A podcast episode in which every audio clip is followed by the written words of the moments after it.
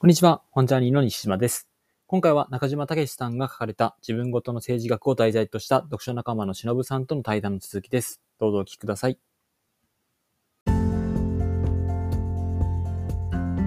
や、でも、そういうなんか政治の語りにくさってところはね、どっからやってくるのかなっていうのは結構考えたりとかして、だって政治って最初にね、忍さんからも紹介があったように、まあ、簡単には分かり合えない多様な他者とともに、になんとか社会を続けていく方法を模索するものであるってことを考えた時に、これってなんか仕事の中でもこう組織で考えた時にも結構一緒なような感じもするし、そうですね。基本的なことですよね。うん、うん。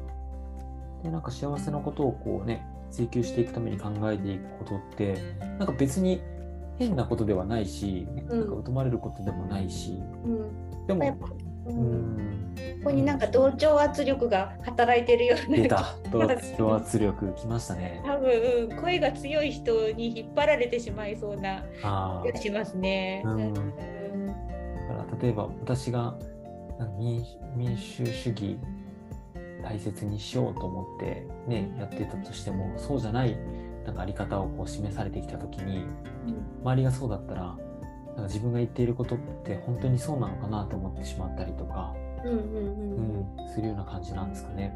そうですね。やっぱ問うことが、うん、問って考えることが大事うん、なんでしょうね。基本なのかな。うん。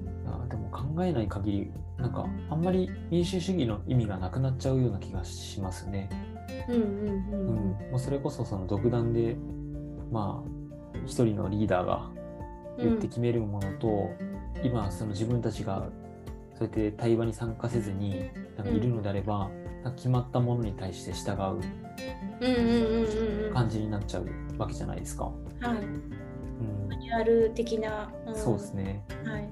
かもしくはまあ起こり得ることとするのであれば自分たち自身がこれ最悪なパターンだと思うんですけど選挙に行ってないしでもなんか政治に対して文句ばっかり言ってしまうみたいなものってはい。なんかそれって良くないなって思うんですよね。そうですね。うんうん。精一杯考えてこう投票してででそのリーダーが自分たちで選んだのであればその選んだ、ね、責任をなんとかこうしていこうみたいな、うん、間違っているのであればまた、ね、選挙でこう問い直すってことも必要なわけなんですけどうん。それすらできてないともう全然何が何だかわからない状態で決まっていってうん。失敗していたことに対して不平不満を言ってうん。あれ？なんか なんか政治家の人たちってつきついなって思っちゃいますよね。そうですね。うん。それこそなんか。あれかもしれない。結果はもうどうでもよくプロセスが大事っていうのに、うん、結局もう選んでですね、うん。もうえ選ばれてしまってので仕方がないので、はい。自分にお任せするんじゃなくて、うん。一緒にそのプロセスを作っていくっていう、うん、過程っていうのが必要なのかもしれないですね。うん。であとなんか私このこの本であの、はい。永遠の微調整っていうのがはいあって、はい、そこがすごく好きでした。うん。えーなるほど。うん、ど常にういう話なんですか？あ世の中は常に変化をしていくので、あの少しずつ少しずつあの微調整をしていかないとそこに永遠ってつくのがですね、あのうん、面白いなって思ったり、うん。大切なものを守るためにはむしろ変わっていかなくてはいけないことがある。であの長年続いてる老舗とかは、あの昔の人の好みと現代の人の好みって違うので本当の意味での老舗っていうのは時代の変化に合わせて材料とか配合とかを変えていく。でもちゃんとその店の理念や技術は引き継いでいってでそのお店の理念や技術を引き継ぐためには変わっていかないといけないっていう。う、ん。うん。うん。人間はそもそも完成された社会を作ることができないと考えます。うんうん永遠の微調整こそが、うんなるほど。まあ、保守の話だったのかここは、うん、あそうですね。だと思います。うんそうですね、これ保守か。あそう、保守、うん、そう保守とリベラルの話も面白いなと。面白いですよね。はい僕もなんかはい保守のイメージが変わりました。なんかずっと守り続けていくっていうわけではなくてやっぱり微調整し続けているっていうその老舗の例えってはい。すごく紐づきますよね。そう。あのなんか本州も頭でっかち 本州も頭でっかちのなんかそういう風な感じなのかなって思ったんですけど、うん。保守は保守ですごいなと思って、うん。は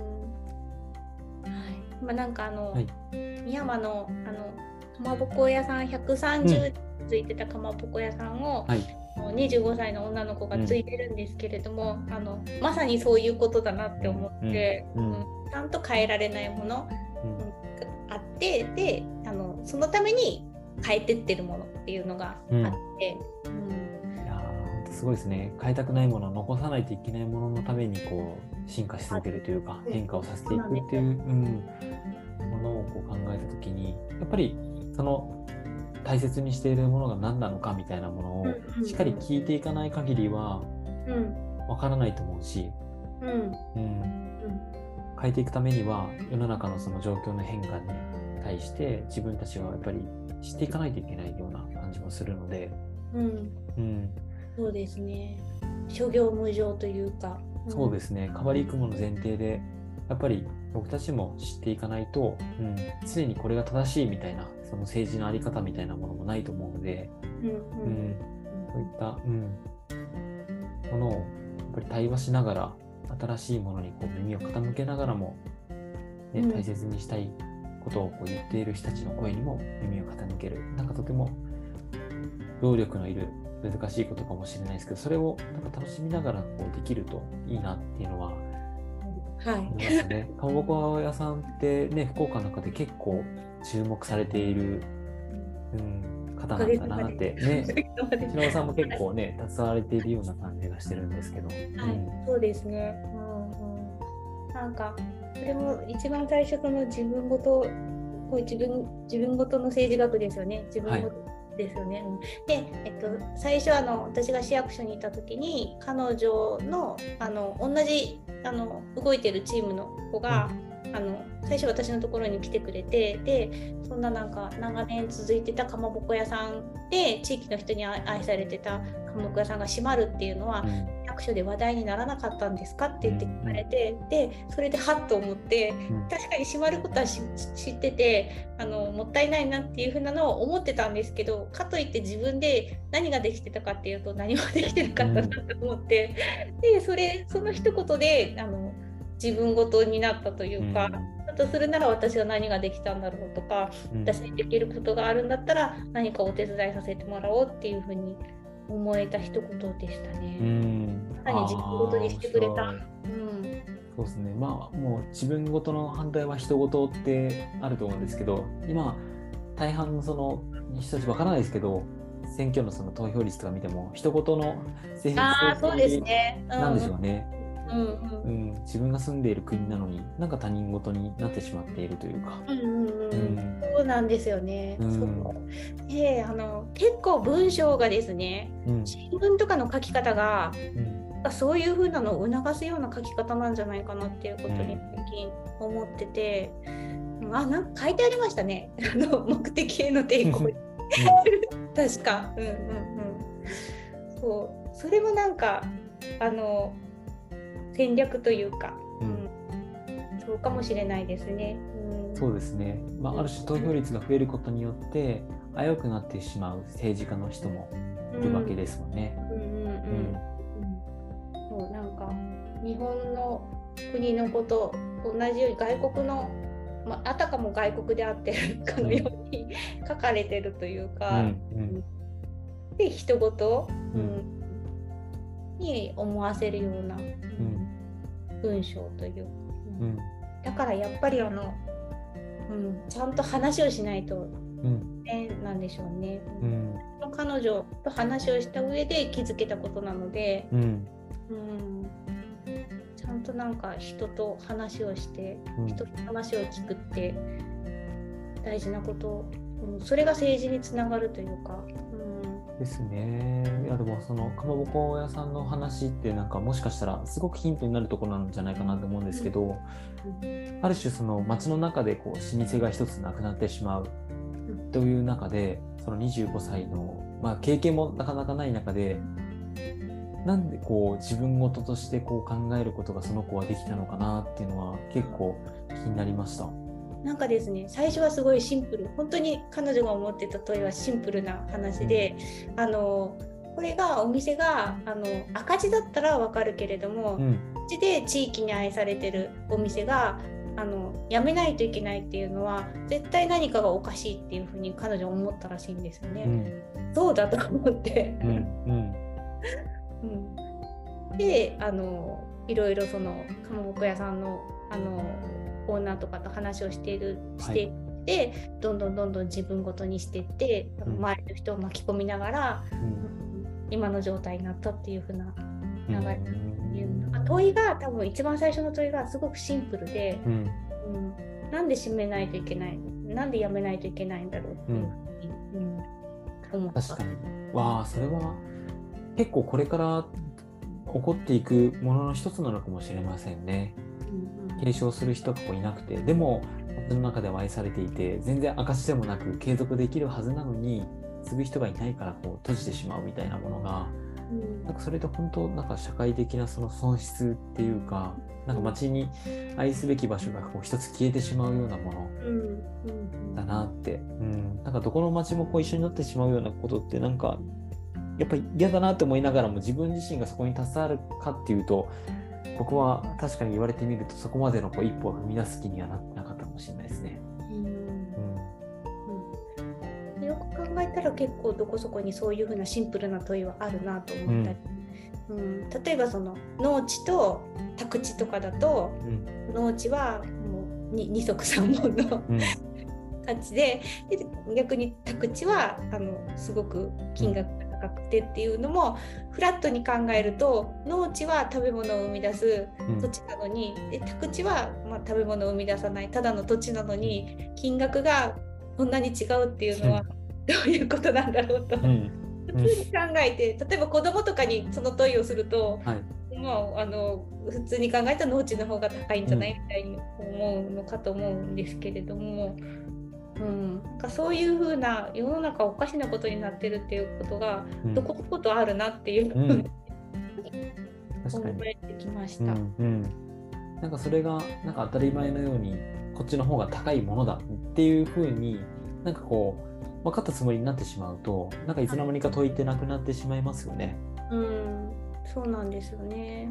でもなんかそういうことが多分政治につながっていくんじゃないかなと。うん。うん。そういうふうな自分の周りの問い、うん。うんおかしいんじゃないかっていうのを突き詰めるとあの誰に投票したらいいの誰にそうです投票したらいいのね。かっていうのにつながっていくんじゃないかうなに思えてきたりしましうた。ん。うん、だから本当そのなんかモヤモヤっとした憤りなんでこうなってんだろうみたいなものを自分の中でこう解消しきれないものとしてこう諦めてしまうのではなくて、はい。もしかしたらそういうことを同じように考えている人がいてそこに対してこう物を申している人がいるかもしれないみたいなものを、うん。うん、なんか知ることができるとわなんか僕がなんか望んでいることを実現しようとしている A さんにちょっと力をなんかこう届けたいみたいな気持ちにもなり得るんじゃないかなって思うと、うんやっぱりそうやったなんかこう身近であるっていうこととあとはそのモヤモヤをなんかこう次のなんか調べるとかっていうこうアクションにつなげていくような何かがあるともっとこう興味関心が湧いてくるのかもしれないですねそれこそ自分ごとの政治学になっていくのかもと思いました。そうですね。で、うん、ここにもガンジーがうん、出てきますよね出て短所に。はい、だからやっぱりあのガンジーのこのやったことがことがそういうことなんだっていうふうに、うん、身近なことに疑問を持ってそれを政治につなげるっていう、うん。ことだったんだなっていうふうに、うん、思いま。した。スワデージ、スワラージ。うん。うん。確かあれですね。始まりがなんかバスに乗差別を受けた人がいたりとか、そうです、そうですね。初めて差別を受けた時、うん。自分自身が受けたんですよね。うん。これまでなんか紳士だと思っていて、まあ、イギリスにねガンディは留留学してたんですけど、うん。まあ、自分が差別される側なんだっていうことに対して憤りを覚えもともとそんなになんか活躍している弁護士ではなかったんですけどだいぶ一気になんか加速していってもうなんか唯一無二のなんか存在になっていったような感じでしたよね。うん、すごいですよね。うん争い事を食事を取らないということで収まらせようとうんする、いや本当すごいなと。うん復讐うん到達をするという。そういうのも、まあ、本当ある種の政治ですよね、なんかね。そうですうね。ん、政治ですよね。うん。そうですねう。ん。まあそんなこんなで気づいてみると、30分弱ぐらいちょっと話していってましたね。はい。あっという間の、また。なので今回は、本当、忍さんの身近なことも含め、政治って何だろうかっていうところであったりとか、まあ、いろいろこう紐解いていけたんじゃないかなっていうふうに思うんですけど、どうですか？話してみて。すっきりしました。うん。やっぱり楽しみながら丁寧に暮らしていきたいですね。うん。うん。あ忍さんにとっての丁寧な暮らしって、なんかどんな暮らし。あ例えばこの食べる食べ物とかもうん。これは何でできてるんだろうあとか。あ、はいはいはい。だとするとこれはあの私は食べるものに値するものかとか。切るものとかも、はい。うん、私はこれを切る理由じゃないけれども、うん。うん。なんかそういうことを、うん。考えていきたいなっていうふうにうん思います。ううんんゆっくり急げです。ゆっくりゆ急げ。急げですね。もしかしたら急ぎすぎているその丁寧ではないこう生活っていうのはもう広告に踊らされてなんかいつの間にか自分自身が問わずになんか流行ってるからっていうようなこう理由で取ってしまったりとかうんうんうん。するようななんか暮らしなのかもしれないですね。そうですね。うん。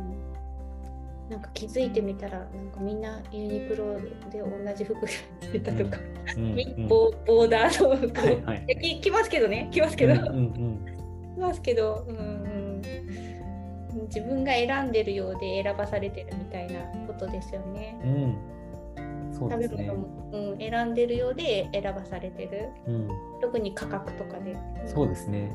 うん。なんか選ぶ理由が価格であったりとか、うん。うん例えばなんか知り合いの人が持っているからとか、うんうんうん。ううん。ん、なんかその理由がなんか自分の中にあんまりこうない感じじゃなくて、うん、ちょっとこう立ち止まってみるとかですね、うん。うん、する時間が持てるといいですね。そうなんですよ。ちょっとはい、そうなんです。ゆっくりゆっくり考えたい。うん、うん、あの、うん。暇が大事。そうですね。暇って本当捉え方によっては暇と退屈すぎて嫌だっていう人もいると思うんですけどなんかその時間を愛せるようになってくるとなんか実はそこから生み出されていくこうん、う、うん、丁寧な暮らしみたいなものにこうつながっていくのかもしれないですね。そうですね。うん、で、あの急がない人になります。はいうんうんうん、もう急ぐとダメ。うん、いうん、たとえいっぱいいっぱいでもはい、余裕を持って、うんうん急がない、うん。で、うん自分を信じる。自分はできると思って、ううんん、大丈夫。うん。そんなに急がなくても大丈夫です。そうですできるね。。みんなできる。みんなできる。うん、確かに。なんかちょっと急いだとしても本当到着するなんか5分とかそれぐらいの時間が短縮されるぐらいだと思うんですけどでもそうじゃなくちょっとこう余裕を持って出て出た中でこう見える景色をあなんか今日うん。花がうん。満開になっているとかって気づけたりとかはい。なん。かするようななんか道を選んでいけるといいですね。す。うん、あカメラでもそうですねカ。メラです。うん、まさにカメラもそうるだ。ううんん、目が増えるみたいな感じなんですあよね。ー通すと。うんうん。まあ、こんなのがあると思って。そっか。うんで、そのシャッターを切る瞬間っていうのも興味があって、うんで自分が撮るのもなんで撮ったんだろうとか、人が撮ったやつもどどんな瞬間にこうシャッターを切るんだろうって思って、うんします。で聞いても教えてくれないんですよね。あそうなんですね 多分教えてくれないっていうかわかんわかんないと思うんですね。聞かれてもわかんないんで、へなんかパシャって撮ってるだけみたいな感じだけど、そそこに多分何かがうん一,、一瞬があるんだろうなと思って、うんうん深い深い世界だし知はいりたい、ね。あの写真を撮る人を知りたい。うん。いやそれは本当なんだろうこうスマホとはまたちょっと違いますよね。うん、記録写真とかではない、ううんん。多分そこが心が動く瞬間だと思うので、はい。うん、確かにな。なんかスマホで写真撮るときって記録写真になってしまうことが多い気がするけど、でもカメラってなんか無目的にこう歩いている中でとこ心がこうちょっとなんか一つ遊ばれたような感覚に陥って、うんみたいな行為に移っていることが多いのかもしれないなって話を聞きながら思いました。それが現実だからです。絵じゃない、写真。ああまあそうですね現写真うんうん。不思議だなっていやー本当だな。沼です、沼。沼ですね。いやでもなんかこういう、うん、瞬間をこう見ていくのは面白いと思うし、なんか観光地のなんかもうすでに写真撮られてるものを撮りに行くとかではないうん自分ならではの。絵をなんか見つけに行くみたいな感じが、そうですね。そうそう。うん、いいんだろうなと、うん、感じておりましたさ。れるような気がします。ううんん、頑張ろう。はい、最後にきっとちょっとこう今お忙しいところもあるんだろうなってちょっと察しながら今日の、はい、会話終了したいと思います。ということで、はいはい今回は中島さんの自分ごとの政治学を忍さんと一緒に話していきました。忍さん、はいありがとうございました。ありがとうございました。